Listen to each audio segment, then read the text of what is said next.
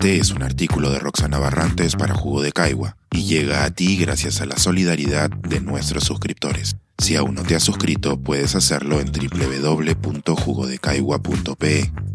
Ahora puedes suscribirte desde 12 soles al mes. Sufriendo desde lejos. ¿Cómo se siente en el extranjero el desborde social del Perú? Aterrizar en Europa en tránsito a un país del África Occidental me dejó muy preocupada ver en los televisores del aeropuerto cómo los noticieros locales emitían largos reportajes sobre el Perú. A mi llegada a África ocurrió algo similar. Tarde, mañana y noche. No se trataba del mismo reportaje repetido, sino de novedades y pases de los conductores de los noticieros a los comentarios de los periodistas responsables del Buró de América Latina. Por supuesto, cada reportaje me hacía entrar en Twitter y a las novedades locales desde medios alternativos. La situación no mejoraba, no se identificaban canales de diálogo, la movilización hacia Lima iba increyendo. No sé por qué se me quedó grabada la despedida de una compatriota a su familiar, quien partía a la capital en uno de los camiones.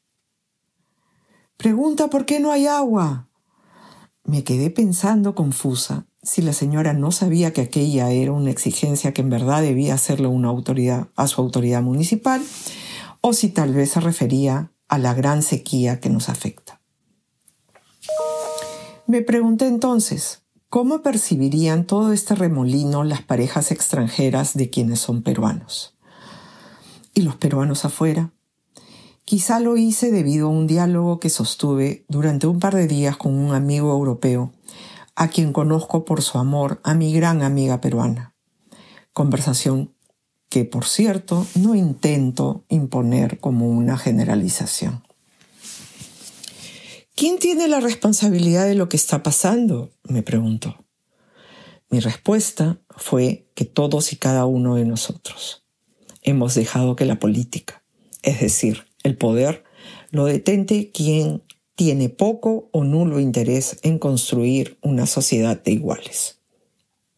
De acuerdo, fue su respuesta, porque para él es inconcebible vivir en una sociedad donde tu salud depende de cuánto pagues o que la calidad de la educación sea tan desigual y que también dependa de cuánto puedes pagar. Para él, los niveles de desigualdades que han encontrado en el Perú son excesivos y debo aclarar que para mí también. Luego continuó con una reflexión sobre las ventajas de una buena educación abierta para todos en las escuelas públicas y de que puedas conducir tu vida con comodidad aun si eres carnicero o verdulero. Es decir, y esto lo añado yo, sin tener que hipotecar tu casa ante la urgencia de una cirugía. Y me recordó una conversación que tuvo con un tío suyo, electricista, que se ilusionó un rato con mudarse al Perú porque se imaginaba comiendo más rico y ejerciendo su trabajo.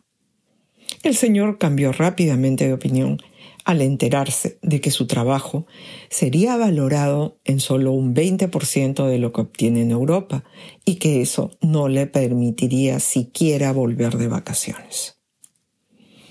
Quizá debido a la impotencia que añade la lejanía, a la preocupación de mi amigo y su esposa peruana, se le suman los comentarios que he recolectado de otras peruanas que también viven en el extranjero y que sienten los conflictos con mayor sufrimiento y tienen una perspectiva más oscura de la que tenemos estando en el país. No es para menos. Cuando el sábado pasado vi las primeras noticias de la demostración de brutalidad y maltrato de las fuerzas del orden en nuestra Universidad de San Marcos, porque sí, San Marcos es un orgullo del Perú, la sensación de dolor por estar lejos me fue muy difícil de contener. No sé si por suerte o no, el algoritmo de Twitter, mi principal fuente de noticias, solo me mostraba la gran indignación de mis amigos y conocidos. También los reclamos de abogadas y abogados exigiendo que se respete el Estado de Derecho, ese que defiendo. Sin embargo, algunos reposteos incluían el tuit de un importante político de Fuerza Popular que parecía estar desbordado de la felicidad al ver a peruanos echados en el piso, boca abajo y con armas apuntándoles, en el entendido de que se trataba de terroristas. ¿Dónde quedó el debido procedimiento en un Estado en el que todos somos iguales ante la ley? No lo sé. A veces uno necesita alejarse para ver con claridad y también para pensar cómo responderse ante preguntas difíciles sobre lo obvio.